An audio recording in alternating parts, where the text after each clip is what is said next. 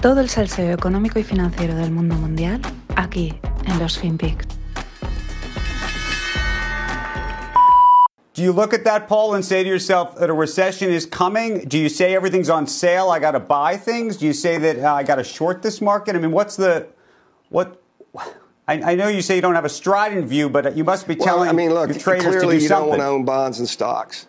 You, you start with that. It's going to be a very, very uh, a very negative situation for either one of those asset classes, right? You can't think of a worse macro environment than than where we are right now for financial assets. And again, one of the reasons I think maybe the biggest differentiator between now and those other periods over the past 40 years is look at the level of overvaluation that we were both in rates as well as as, um, as stocks. Hola, no financieros. Aquí tenéis a Paul Tudor Jones, uno de los famosos tiburones de Wall Street, muy habitual en este tipo de entrevistas en la CNBC. Y bueno, pues mmm, varias cositas, ¿no? Dice, no quieres tener. Además, el problema es que lo dice al mismo tiempo que está hablando eh, Andrew Sorkin, que es el entrevistador, y, y se, lo, se, lo, ha dicho al principio y no se te has dado cuenta. Dice, tú no quieres tener acciones ni bonos en este momento. Ahora está hablando de la clara sobrevaloración del mercado, ¿no? Eh, claro, y que con este panorama macro tan complicado, pues eso, que esos dos activos lo van a hacer mal, que está todo sobrevalorado. Si veis la entrevista son 5 minutos, veis el lenguaje corporal de, Paul, pues transmite incomodidad, ¿no? El tío parece que está plantado, ¿no? Pero tose un par de veces, mmm, se rasca y aunque está plantado, esos detallitos son de, incomodidad, ¿no? De que no está cómodo como no lo está nadie ahora mismo en el mercado. Porque da unos bandazos, hace unas cosas rarísimas, el panorama macro, lo que dice, da miedo, está empezando a corregir. Y ahora veremos, ahora veremos al final, o contaré alguna cosa más, no de Paul Tuborión, sino de alguien más bestia todavía, ¿no? Pero antes, una de resultados. El jueves pasado era un día clave porque salían varias empresas importantes a, presentar resultados, de hecho toda la semana era, y mucha gente decía, pues viendo cómo se han desarrollado los, los eventos, ¿no? Respecto, por ejemplo, los resultados de Netflix y algún otro, pues más de uno estaba temblando diciendo, como ahora las grandes salgan a dar resultados, las grandes tecnológicas, y no sean buenos, esto puede ser una auténtica escabechina. Sin embargo, pues lo de siempre, la de cal y la de arena. Apple y Amazon. Y menos mal que la manzana salvó el jueves, porque ya digo, muchos tenían miedo de que no se cumpliesen expectativas. Al final, muchas veces los resultados, más que el resultado, es qué esperaba el mercado.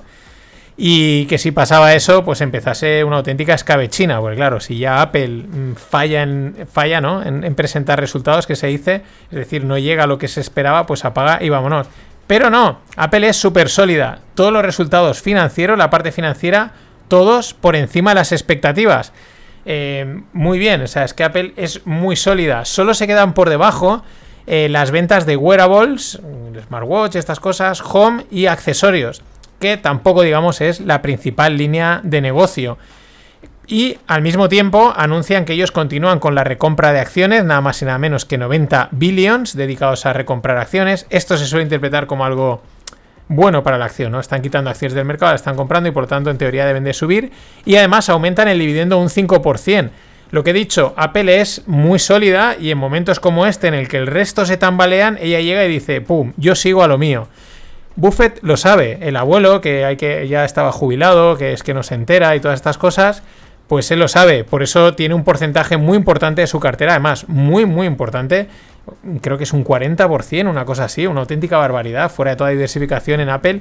Y claro, saben estos resultados y dices, ah, pues, pues joder, ¿no? Sabe más el, el, el diablo por viejo que por diablo es, ¿no?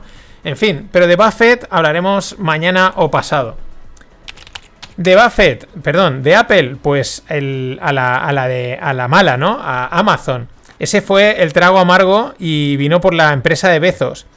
Como siempre, están muy bien los hilos de, la cuenta arroba Frank o Frank Bascombe, que hace ahí pues un pequeño resumen de muchos de estos resultados. Y bueno, pues eh, yo os curo contenido y a mí también me curan el contenido y hay que agradecerlo. El resumen, eh, Amazon gana dinero en los datos, en la parte cloud, en el Amazon Web Services, que es donde se almacenan la gran mayoría de webs y todo esto. De hecho, si a veces pues navegáis y tal, pues veis que por ahí pone AWS, pues es que esa web o esa aplicación está utilizando Amazon, ¿no? En el cloud, ¿no? En esa parte gana dinero, pero lo pierde en lo que envían a casa, en pues en el Amazon que conocemos, en lo que nos viene a la, a la, a la cabeza. Además, eh, mmm, constata el peor crecimiento en ingresos en una década, lo cual también ya es, bueno, en algún momento tenía que pasar, pero es sintomático. Concretamente, pues ha ganado 600, 6.500 millones en este eh, en este cuatrimestre cuando venía de, en este perdón en este primer trimestre del 2022 cuando venía eh, de ganar 4.100 o sea ahí ahí no lo que pasa es que está bien pero mmm, lo otro no va como debería de ir Claro, ¿qué sucede?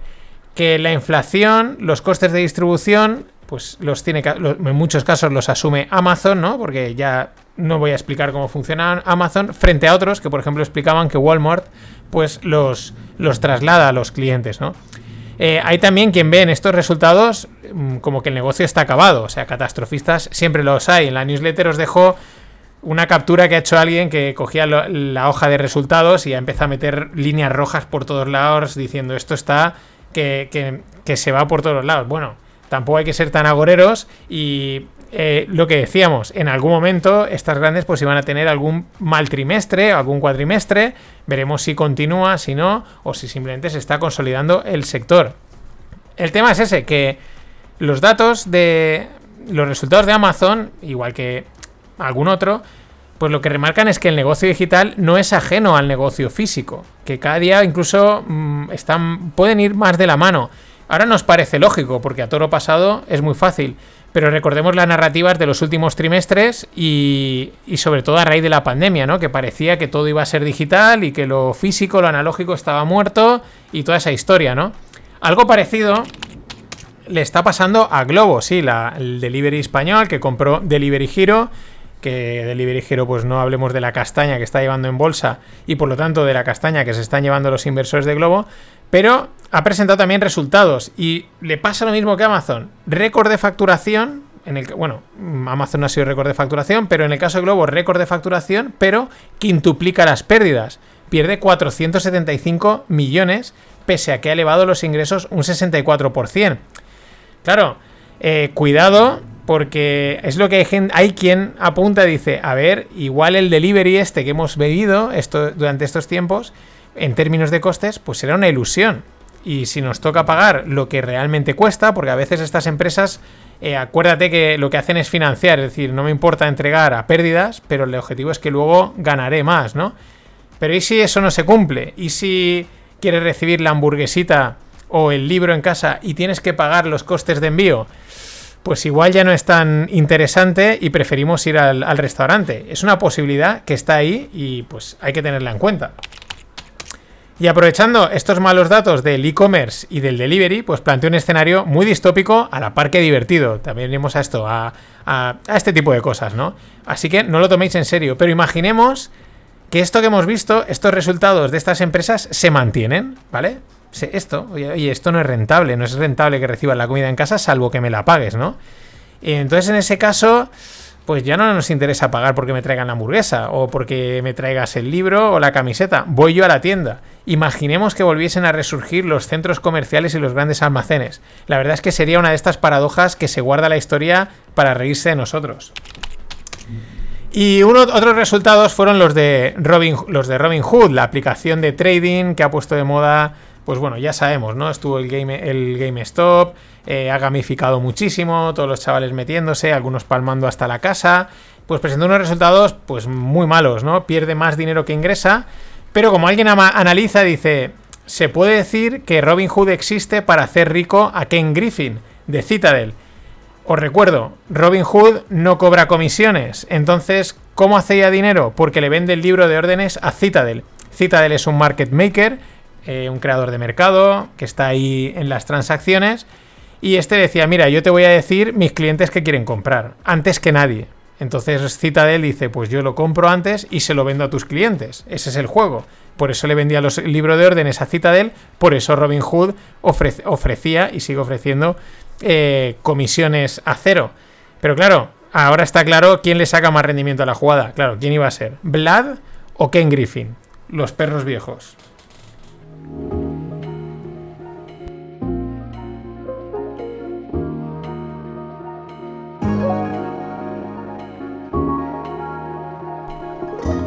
Hoy no hablo de tech, hoy sigo con los mercados.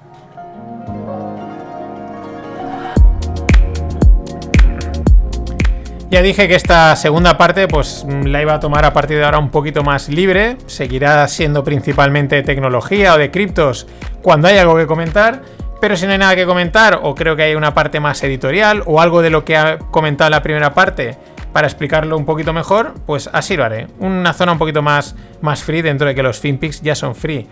Continúo, ¿por qué? Porque el Fondo Soberano Noruego es el mayor fondo de inversión del mundo, nada más y nada menos que 1,2 trillones actualmente. Y este fondo es estatal y vienen de los beneficios estatales del petróleo, que llevan durante décadas pues colocando en los mercados, invirtiendo en acciones a largo plazo. ¿Para, ¿Para qué? Pues para garantizar el bienestar noruego. La verdad es que esto ya no es el 1,2 trillones, el que tengan el petróleo, ¿no? Porque bueno, pues oye, has nacido donde has nacido, tienes petróleo o no tienes petróleo. Es la mentalidad, es esa manera de proceder, es decir, oye, tenemos aquí un lujo, o sea, tenemos un privilegio, que tenemos un petróleo, que esto vale una pasta, y en vez de fundírnoslo en políticas de género y cosas de estas, de energéticas, que al final muchas acaban en la nada, ya sabemos que se van en subvenciones y subvenciones, pues oye, ¿por qué no lo invertimos a largo plazo? Es uno de los grandes actores del mercado y es importante. ¿Qué ha pasado? Pues que su CEO, Nikolai Tangen, o Tangen, o no sé cómo se dirá en, en noruego, pues ha hablado. Y confirma lo que le intuíamos en el lenguaje no verbal a Paul Tudor Jones. Mm, no mola lo que ha dicho. O mm, no mola nada. Veamos algunas de sus afirmaciones. Eh, según el CEO, él, dice que si la estanflación, es decir, la, el estancamiento de la economía más la inflación continúa, dice, es el peor riesgo que podemos enfrentar. Dice, el fondo podría caer un 40% en valor. O sea, 1,2 trillones perdiendo qué? Como como medio trillón, 500 billions. Esto es lo primero que ha dicho. Luego ha dicho que Claro, eh, así en general, ¿no? Dice, claro, cuando las cosas están mal aquí en los mercados, los que tenemos que estar invertidos, pues no hay donde esconderse. Lo dice en general, eso lo sabemos, pero claro, en este momento, el decir no, no hay donde esconderse, pues es que no tienen salida. Dice, nosotros tenemos que estar invertidos, está como avisando, ¿no? Tenemos que estar invertidos, pero si el mercado se va a, a Hades, pues nos, tenemos, nos vamos con él, caemos un 40%. También dice, dice, si los tipos de interés siguen siendo muy bajos y los precios de las acciones muy altos, todo esto significa que en conjunto tenemos un camino difícil por delante. Está diciendo, eh, las acciones están sobrevaloradas, como decía Paul Tudor y como mucha gente llevamos diciendo desde hace mucho tiempo, mm, y que está diciendo que los tipos de interés no pueden ser bajos, tienen que subir y las acciones tienen que caer, que es el camino difícil. Y luego dice, necesitamos evolucionar y prepararnos para lo que viene. Lo difícil no es ganar dinero cuando los tiempos son buenos, lo difícil es ganar dinero cuando las cosas se ponen difíciles.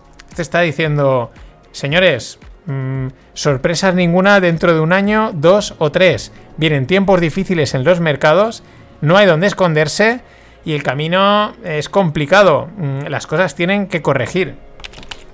Y del mayor fondo de inversión al mayor hedge fund del mundo que se ha, ha, sido la sorpresa, ¿no? Ya lo hemos comentado, es el Banco Nacional de Suiza, el SNB, que como ya contó J.R. Isela en la última vez que lo tuvimos en el Stones, pues el SNB, el Banco Nacional de Suiza, cotiza en la bolsa suiza, luego es privado. Si miráis los accionistas es muy interesante, la mayoría son cantones suizos, que bueno, es como es privado pero de posesión pública, ¿no? Los accionistas son eh, pues los cantones, ¿no? que son como las, las, comunidades autónomas de allí, y bueno, el beneficio revierte a los ciudadanos. Pero luego también hay dos o tres bancos, el Credit Suisse, el VS, y luego, muy curiosamente, hay un tal Theo Sigert, que nada más y nada menos es el segundo mayor accionista del Banco Nacional de Suiza. ¿Quién es Theo Sigert? Theo Sigert. Todo muy normal para ser un banco eh, central. Y lo del hedge fund viene porque se han dedicado en los últimos tiempos a imprimir para comprar acciones tecnológicas americanas. Vamos, han ido cargadísimos. Es decir, esto es una forma de vender francos y comprar dólares. Es decir, de controlar la cotización del franco, ¿no? Porque en momentos de incertidumbre la gente se lanza por las divisas más seguras. El franco es una de ellas. Bueno, pues el mayor hedge fund del mundo, el SNB, el Banco Central de Suiza, ha publicado unas pérdidas de 34 billones. Es verdad que tienen un balance enorme, pero nada más y nada menos 34 billones por las caídas del Nasdaq. Vamos, todo muy normal en un banco central. Las cosas como son, el mercado está cambiando o ha cambiado, pero esta reflexión me la guardo para el cierre de la semana. La hilaré con, los, con el tema de navegar. Nada más, hasta mañana que invierta su puta madre.